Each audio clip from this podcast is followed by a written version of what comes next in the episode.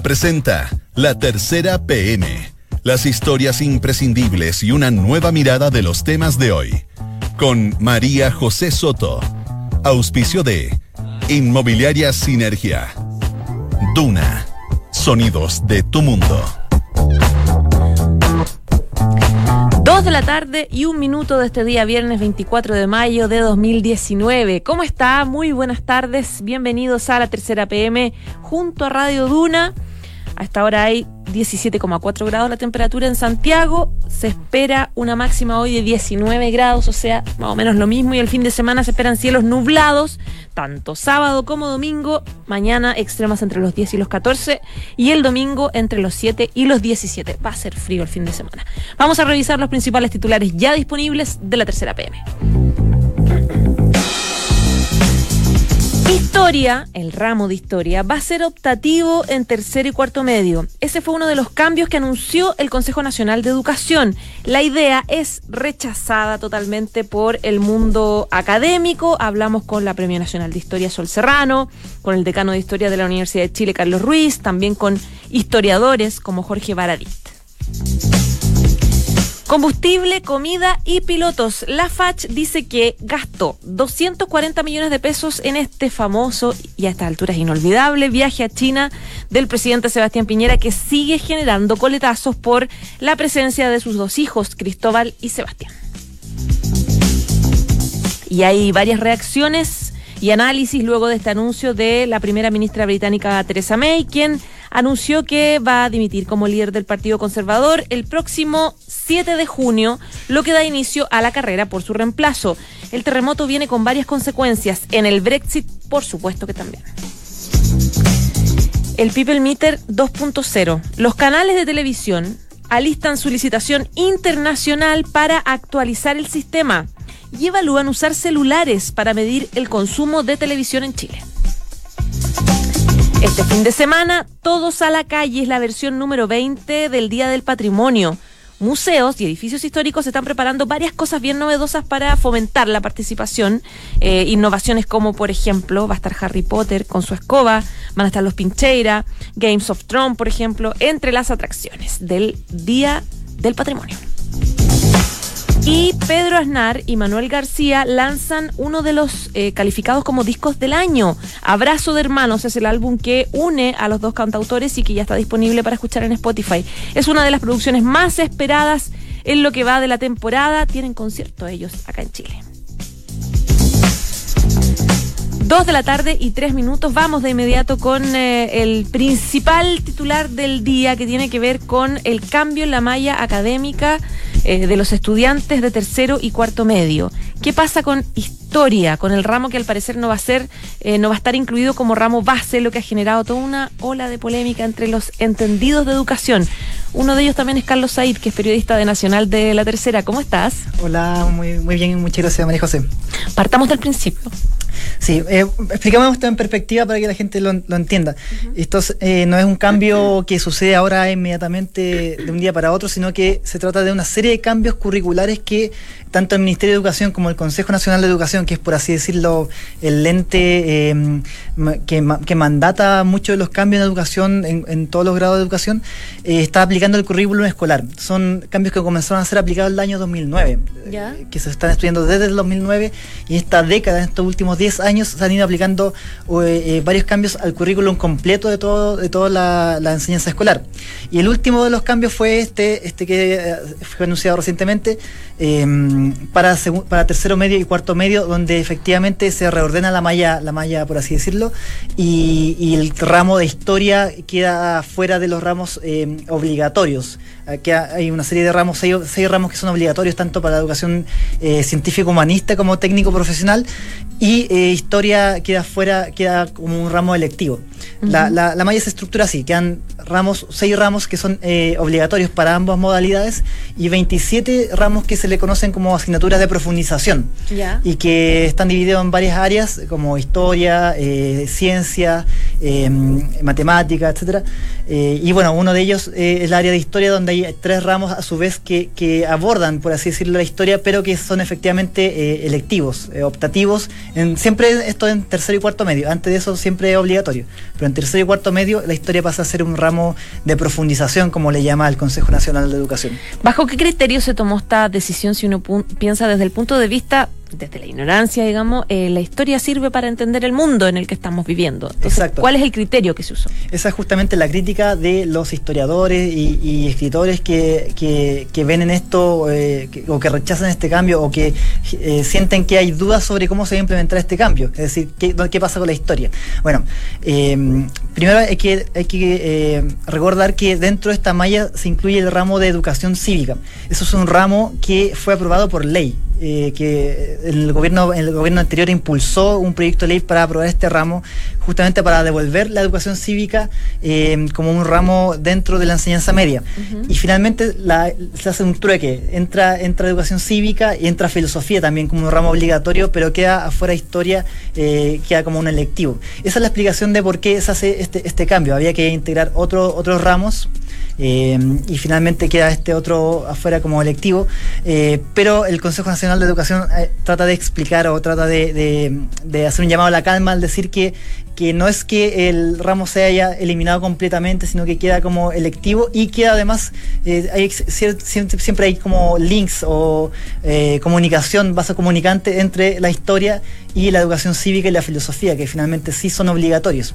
Y esa es quizás una de las grandes novedades, que por ejemplo los estudiantes técnicos profesionales tienen ahora filosofía por obligación, tienen ciencias por obligación, eh, sobre todo ese sector se va a ver muy beneficiado por estos cambios. ¿Qué opinan los expertos sobre este anuncio? Bueno, hay muchas dudas sobre cómo se va a implementar. La historiadora Sal Serrano eh, está, en el sitio web de, la tercera.com. Eh, eh, el periodista Andrés Muñoz habló con la historiadora Sol Serrano, quien dice que hay muchas dudas sobre cómo se va a implementar esto y qué pasa con la historia. el Premio Nacional de Historia. El Premio Nacional de Historia, claro. ¿Qué, pasa con la historia? Porque justamente como tú decías, la historia nos sirve para comprender y entender el mundo, también como lo sirve la filosofía, pero la historia siempre eh, eh, nos da una bajada quizás mucho más local respecto a cómo entendemos el mundo y, los procesos que vivimos como país. Eh, bueno, ella plantea esa duda y, es válido que, se explique cómo, cómo se va a ser abordado ese tema en esos cursos, en esos dos cursos. Pero el Consejo Nacional de Educación, como te comentaba, decía, hace este alcance. Dice, estos otros ramos que, entran como obligatorios también tienen vasos comunicantes con la historia. Ahora, esto, estos cambios, ¿cómo van a ser la implementación? ¿Incluye colegios privados o los colegios privados se, tienen, se mm. pueden plegar o, no? Claro, lo que está aprobando aquí el Ministerio de Educación, que, esto, para, explicar también, esto es iniciativa del gobierno, del Ejecutivo. En este caso, eh, como les contaba, son 10 años de cambios, siempre son los gobiernos los que proponen los cambios y el Consejo Nacional de Educación actúa como una especie de tribunal que los aprueba, los rechaza o pide modificaciones. Eh, los cambios se van a implementar, bueno, son para todos los colegios. Estas son las bases curriculares que tienen que acatar todos los colegios del, del, país, incluso los particulares pagados, y la implementación depende de cada colegio. Cada colegio tiene que ver eh, finalmente cómo, eh, cómo lo aborda, cómo eh, estructura el programa de, enseñanza para, para sus estudiantes. Y ahí tienen que también redistribuir justamente a los profesores. Porque, por ejemplo, ahora los profesores de historia ya no van a ser quizás necesarios o no tan necesarios en tercero y cuarto medio, pero sí van a ser los encargados de impartir el nuevo ramo. Pero van a tener que capacitarse para poder impartir un nuevo ramo. Lo que dice el Consejo es que eh, todos los conocimientos, todos los eh, eh, conocimientos que se le van a exigir a través de esta nueva malla son conocimientos que los profesores ya tienen. No es que tengan que capacitarse. Pero que, pero que no han implementado, ¿o sí?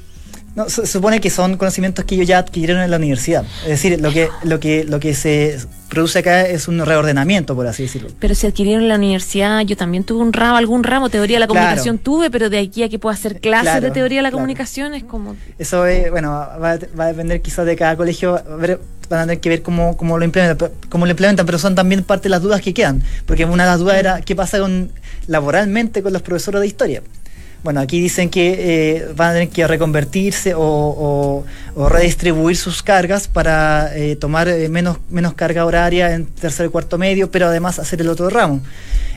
pero por otra parte, ¿qué pasa en el mundo técnico profesional con los profesores de filosofía, de ciencias que ya no existen? Ahí va a haber una necesidad de contratar a nuevos docentes. Pero finalmente siempre va a depender del colegio cómo redistribuye su carga docente, cómo redistribuye esos horarios para acatar estos nuevos cambios que se van a implementar el 2020 para el caso, tercero medio y el 2021 para eh, cuarto medio. Está a la vuelta de la esquina. Está a la vuelta de la esquina y por eso los colegios tienen muchas dudas de, cómo se va a aprobar. El presidente de la Corporación Nacional de Colegios Privados, la CONACEP, que es Hernán Herrera, nos contaba que eh, también tiene mucha duda de cómo se van a implementar. Ellos dicen que esto se está haciendo sin transición sino una transición, eh, o sea, valoran los cambios, pero dicen, al menos tienen, una transición para adecuarnos a estos cambios. Eh, lo que le responde el Consejo Nacional de Educación es que estos son cambios que se están haciendo hace 10 años y que no, no, va a ser un cambio eh, tan brusco como para, por ejemplo, cambiar completamente la malla, la, la, planta docente, por ejemplo. ¿Qué pasa si hay un rechazo? Si hay demasiados rechazos y si empiezan a salir muchas agrupaciones de colegios privados, profesores, estudiantes que dicen no podemos implementarlo. Logísticamente no podemos y no consideramos que no es mala, que es mala idea. Bueno, eh, está por verse qué, qué, pasa en esa situación. Yo creo que eh, siempre está la, opción de apelar o de posponer cambios, de introducir más plazos quizás, pero de todas maneras yo creo que es más una decisión que depende del Ministerio de Educación en ese caso, el acoger esas, esas inquietudes y ver cómo, cómo se aclaran. Em, otra inquietud, por ejemplo, es qué pasa con la PSU. La PSU tiene, eh, toma justamente la materia de tercero y cuarto medio eh, para aplicarla, para armar su, su batería de preguntas, eh, pero ahora todo eso cambia con esta nueva malla y la PSU tiene que reflejar lo que los estudiantes aprenden. Lo que nos dicen desde el DEMRE, que es el organismo que está a cargo de aplicar la PSU, es que existe el tiempo suficiente como para adecuarse a esos cambios. Estos dos años van a tener que de, eh, diseñar nuevas preguntas, probar esas preguntas en estudiantes de cuarto medio y luego incorporarlas nuevamente a la PSU. Eh, pero siempre está eh, el, tema de si alcanzarán a llegar los plazos, si es, es, el tiempo suficiente para aplicar estos cambios, aplicar, diseñar todas las preguntas nuevas que se van a aplicar en la PSU. Pero estaría, la PSU sería para la PSU de 2020? 2021, 22, 21, 22. Ya. que es cuando los cambios van a llegar a cuarto medio. Eh, pero siempre está la duda de, si van a alcanzar a, dar con el tiempo necesario para diseñar preguntas, probar las preguntas, validarlas e implementarlas en una próxima prueba, que son pruebas de 300.000 estudiantes. Ya pues, Carlos Said, muchísimas gracias y que tengas buen fin de semana. Muchas gracias, buen fin de semana. Chao, chao. Estás en la tercera PM con María José Soto.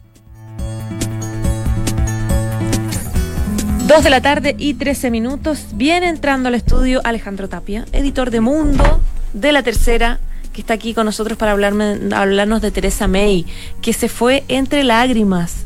Una mujer que lo ha pasado tan mal, que ha tenido tan dura la situación en los últimos meses. La vemos ahí quebrada, despidiéndose. Fue bien impresionante. Sí, es una imagen similar a, lo que ocurrió en su momento cuando se fue Margaret Thatcher en el año 90. También se fue cabizbaja, muy afectada. Eh, y bueno, esto aunque suene cliché, es la crónica de una muerte anunciada hace rato. O sea, May eh, había perdido apoyo no solamente, digamos, entre sus rivales de la oposición laborista, sino que también entre sus propias filas conservadoras. Eh, ella termina muy mal, digamos, eh, devorada por el Brexit. Mm. Esta es la segunda, entre comillas, víctima que, que, que, el Brexit jubila después de mm, la salida de David Cameron. David Cameron, el antecesor de Theresa May, que fue el que eh, ideó esta, entre comillas, gran propuesta de votar el, el, Brexit. El Brexit, que los tiene ahora en, este fondo, la, apuesta de David Cameron en, su momento era que Reino Unido iba a permanecer en la Unión Europea, pero le salió todo mal. Y entonces, si es que el 2016 el Brexit le pasó la cuenta a Cameron, ahora le pasa la cuenta a Theresa May. Exactamente. ¿Cuáles son las consecuencias ya prácticas de esta renuncia de Theresa May? Porque ella dice que se, la renuncia ya se hace efectiva el viernes 17 de junio. El viernes 7 de 7, eso, 7 de junio. A ver, es una... Em, pongamos un poco las cosas en contexto. Eh, Theresa May... Eh, su mandato finalmente era eh, implementar el Brexit, es decir, llevar a cabo la salida del Reino Unido de la Unión Europea como eh, como resultado, digamos, del referendo del 2016 en el que el 52% de los británicos votó a favor de irse de la Unión Europea. Y May lo que tenía que hacer era llevar ese proceso sin mucho sobresalto para que finalmente Reino Unido se saliera de la Unión Europea. El problema para May es que eh, ella hizo una negociación con la Unión Europea, esta negociación en el fondo en que se iban a definir todos los términos de la salida, en que eh, a ojos de los británicos hizo demasiadas concesiones. Entonces, por un lado, se encontró con un muro entre sus, pares de la Unión Europea y también con el otro muro interno, de eh, que ni a los laboristas ni a los conservadores les gustó la manera en que ella negoció, ni la letra chica, ni los puntos, ni nada. Claro. Entonces, el Brexit, la fecha de salida se fue pateando hasta el 31 de octubre de este año, que se supone se va a hacer efectivo finalmente. Y lo último que hizo eh, la Teresa May esta semana fue eh, proponer que se vote por cuarta vez su acuerdo con Bruselas. En tres ocasiones el Parlamento rechazó su acuerdo y que además esta vez se incluyera eventualmente votar para ver si se hace un segundo referendo. Y esto, esa propuesta del segundo referendo, indignó a eh, muchos conservadores que en el fondo quieren salirse, quieren irse, digamos, eh, y no quieren un segundo referendo que, en el que eventualmente se revierta esta decisión tomada hace tres años de irse del bloque europeo. Entonces, May se encontró con esta resistencia interna eh, y finalmente, finalmente ni siquiera, digamos, eh, se alcanzó a hacer esa votación. Su situación era insostenible y tiene que dar un paso al costado. Entonces ella hoy anuncia que eh, se va, deja de ser primera ministra, pero no de manera inmediata, sino que se va el 7 de junio. ¿Y qué? 7 de junio. ¿Y qué pasa a partir de ahora? Es que después de esa fecha los conservadores, como es un régimen parlamentario, van a elegir a su sucesor. Pero eso va a ocurrir recién en julio, antes del receso parlamentario de julio. Antes de las vacaciones, en el Claro, y después de eso, una vez que la dirigencia, los conservadores, que es el partido político de la Teresa May y de David Cameron, eh, una vez que ellos elijan a su sucesor, después esa persona convoca elecciones y en el fondo ahí los británicos van a votar si es que, digamos, van a apoyar a este nuevo primer ministro o no. ¿Mm? Eso es un poco. ¿Pero qué, se vota en ese caso? En las elecciones anticipadas son elecciones legislativas. Entonces, cada partido, o sea, se vota por cada partido y el partido que tenga mayoría puede formar gobierno. En este caso, se supone que los conservadores deberían tener mayoría y en eso, eso reafirma, digamos, en la elección interna, en la cocina, digamos del eh, sucesor de Teresa May, que eh, hay dos grandes nombres. Eso te iba a preguntar por los candidatos. Sí, eh, hay, los dos candidatos son Boris Johnson, figura muy controvertida, mm. líder brexista, eh, que fue ministro de Relaciones Exteriores de la MEI, uno de los líderes del Partido Conservador, alcalde de Londres durante ocho años, una figura muy controvertida. Que es cuestionada en toda Europa por ser. Absolutamente. Separarse de la Unión Europea. Él es uno de los favoritos y él, él ah, hoy, después de la renuncia May, dijo que eh, si es que eventualmente él asume, eh, se va a respetar que el 31 de octubre el Reino Unido se va de la Unión Europea. Pero también está Jeremy Hunt, que es el actual eh, ministro de Relaciones Exteriores, que la prensa británica lo indica como el, hombre que finalmente eh, le puso la lápida a Theresa May, o más bien convenció que lo que tenía que hacer ya en esta instancia, digamos, de presión absoluta era dar un paso, paso al costado e irse. Él tampoco le apoyó en algún minuto. Claro, y él en el fondo también podría suceder. Hay una carrera, hay varios nombres más, eh, pero esto lo van a decidir los conservadores y el mandato del sucesor de, de Theresa May va a estar igual de todos modos marcado por el Brexit nuevamente. O sea, también se podría haber entrampado el Brexit, también eventualmente eh, podría ocurrir que Reino Unido se vaya eh, de la Unión Europea sin, sin acuerdo, es un divorcio duro o que eh, nuevamente se, se patee la fecha. Pero ¿sabes qué? Hace, llevamos cuántos meses ya hablando de, del riesgo del divorcio duro y que casi que los ingleses tienen búnker guardados, comidas en lata y al final la Unión Europea nunca sabe que no puede hacer eso, que sería efectivamente excesivamente dañino. Claro, lo que pasa es que, a diferencia del escenario actual, es que la persona que reemplace a la Teresa May podría ser una persona que eh, tenga una postura, un brexista muy duro, como el caso de Boris Johnson, y que en el fondo él eh, tire, digamos, al tacho la basura el acuerdo con Bruselas y que se terminen yendo con o sin acuerdo. Ahora, hay mucho, mucho dato interesante dando vuelta porque, por ejemplo, el diario eh, británico The Guardian revela unos documentos en que eh, la Unión Europea le había propuesto a Theresa May en todas estas negociaciones que el Reino Unido se fuera, eh, no ahora, digamos, no este año, sino el 2020, el 31 de marzo del 2020. Entonces todo esto se, se podría, digamos, volver a patear. Es como una teleserie. Sí. Con muchos capítulos y con un final incierto.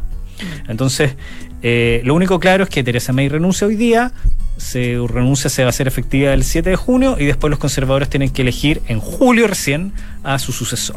Las elecciones en la Unión Europea, ¿cómo se enredan aquí con esta renuncia? Claro, porque justamente esta semana eh, entre jueves y domingo se llevan a cabo las elecciones para elegir el Parlamento Europeo. Claro. Entonces, como se hacen en distintos días, a distintos tiempos, el primer país que comenzó con estas elecciones fue Reino Unido el jueves. Entonces pensaba que eh, Teresa May podría haber renunciado antes porque los conservadores temen que eh, los votantes, los electores británicos le pasen la cuenta al Partido Conservador por todo lo mal que lo hizo, digamos, con el tema del Brexit.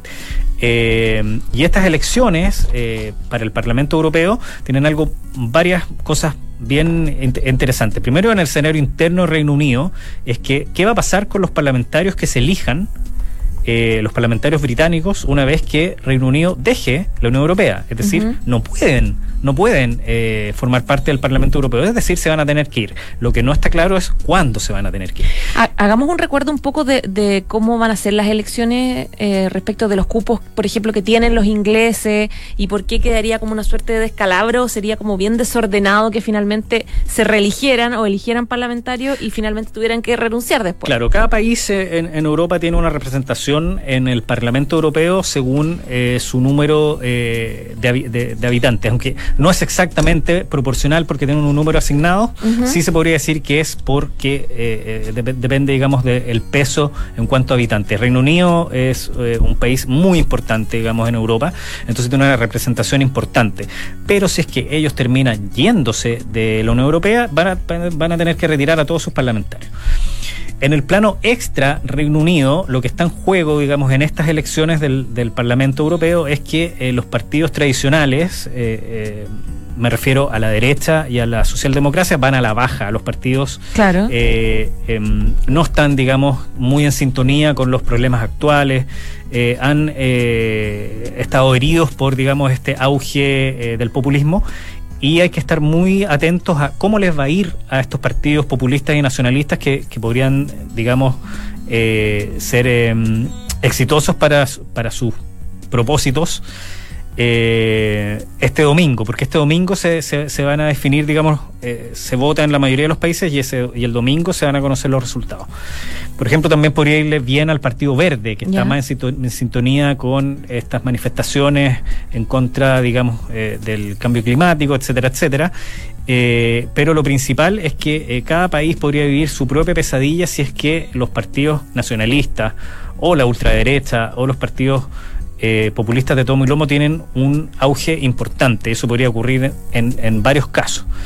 Eh, y eso es más allá de lo que puede pasar. a los propios países, en el fondo. Exactamente. Y eso es más allá, digamos, del caso particular de Reino Unido, que ya tiene su propia pesadilla con el Brexit y con la renuncia de Theresa May, que alcanzó a estar dos años y diez meses en el número 10 de Downing Street. Ya, pues veremos cómo le va a la Unión Europea con sus elecciones. Me imagino que el lunes te tendremos por acá. Sí, por supuesto. Con nuestra Cristina, que anda de viaje. Así es. Ya, pues muchas gracias. gracias, hijos. Que esté muy bien. Chao, chao. En Duna Escuchas, la tercera PM, con María José Soto. Dos de la tarde y 24 minutos. Vamos a cambiar totalmente de tema. Volvemos a Santiago, volvemos a Chile, porque este fin de semana es el Día del Patrimonio. Y hay hartas cosas bien novedosas. La idea es que la gente se motive, vayamos todos a ver ese edificio que nos encanta por fuera y que nos gustaría conocer, esos cuadros, por ejemplo, de la moneda de la que todo el mundo habla. Bueno, se van a poder ver, va a estar todo bien exhibido y de manera, en muchos casos, bien novedosa. Alexandra Chechilninsky, lo dije bien, no, me equivoqué. Más o menos. Chechilninsky. Por ahí. por ahí, ya. Periodista de Nacional de la Tercera, lo tiene todo reporteado. ¿Cómo estás? Bien, ¿y tú? Bien, también, pues cuénteme. Mira, dentro de los panoramas, bueno, se cumplen 20 años del Día del Patrimonio Nacional de esta conmemoración, de esta celebración. Eh, ahora ya hay más de 1.900 actividades o lugares que se van a abrir al público. Y dentro de eso se encuentran algunas que son un poco más excéntricas y más fuera de lo normal para también llamar a los más jóvenes. Eh, por ejemplo, en la municipalidad de, Macul, el edificio consistorial, eh, se puede encontrar a Harry Potter.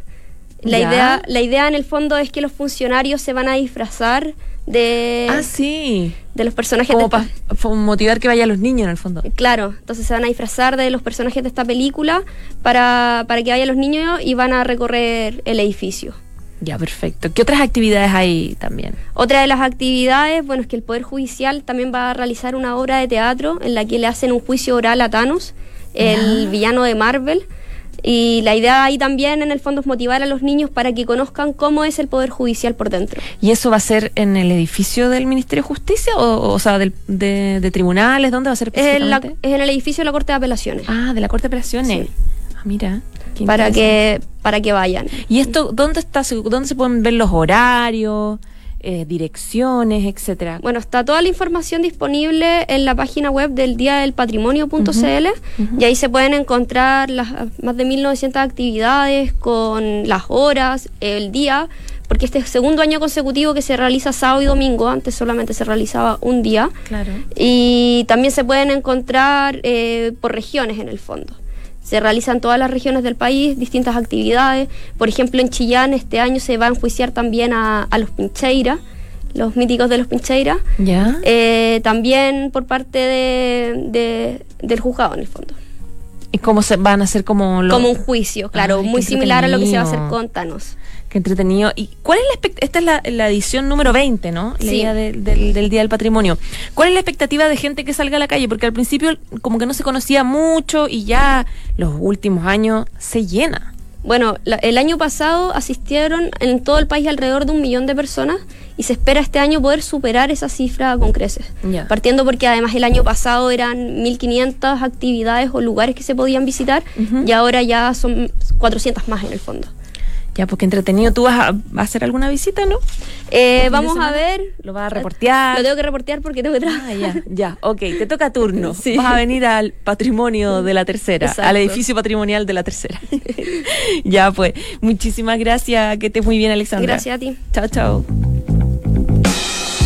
Dos de la tarde y 27 minutos. Saludamos a Sinergia Inmobiliaria que piensan cada proyecto de casa o departamento como si fuera único. La distribución de los espacios, diseño vanguardista y terminaciones que encantan. Sinergia Inmobiliaria, espacios bien pensados. Conócelos en isinergia.cl.